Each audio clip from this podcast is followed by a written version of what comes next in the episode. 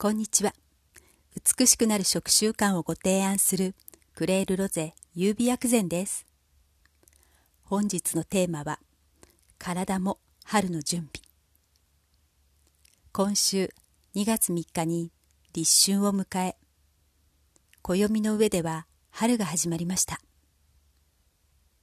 春になるとあなたもご存知の通り、動植物も目覚めて活動し始めますね。それと同じことが体でも起きるとホリスティック東洋医学では考えます。それは冬の寒さや冷えで滞ったものが春の陽気で動くというもの。1月のテーマはあなたご自身。そして月間共通テーマとしてあなたの心身を整えるでお伝えしました。これはホリスティック東洋医学は心身を整えることが基本だから。これを住宅で例えると家を建てるには土台がしっかりしていないととても大変なことになります。丈夫な土台になるように大工さんたちは頑張りますが体にとってはあなたが大工さんです。今日のあなたはこれまでに食べたもので支えられている。そして体の土台。それは心身のバランスになります。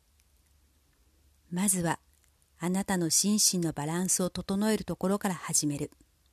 そうすることで冬の寒さや冷えで滞ったものが春の陽気で動く。あなたもこのような経験がありませんか？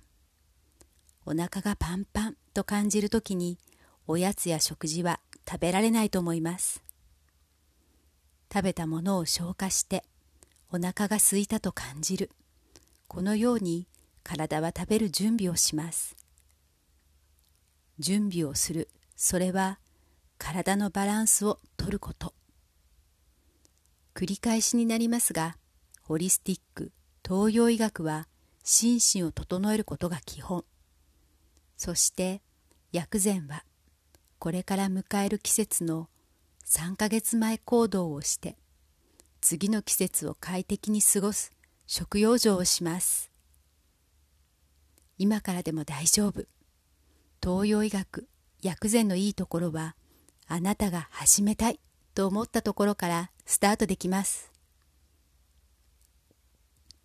より美しくなる方法は百人百用ですから。まずは春の準備として、あなたの心身を整えるところから始めませんか？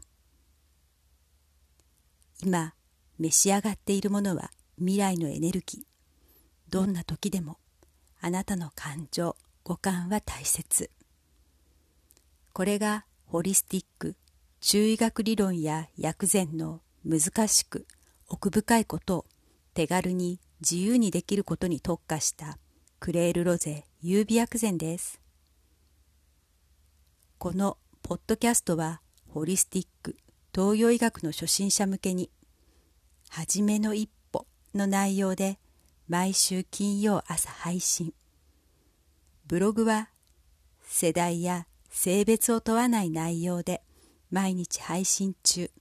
ポッドキャストの文字起こしもあります。本日のポイントは2つ。あなたの土台となるのは心身のバランス。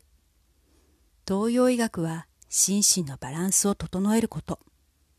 最後までお聞きくださりありがとうございました。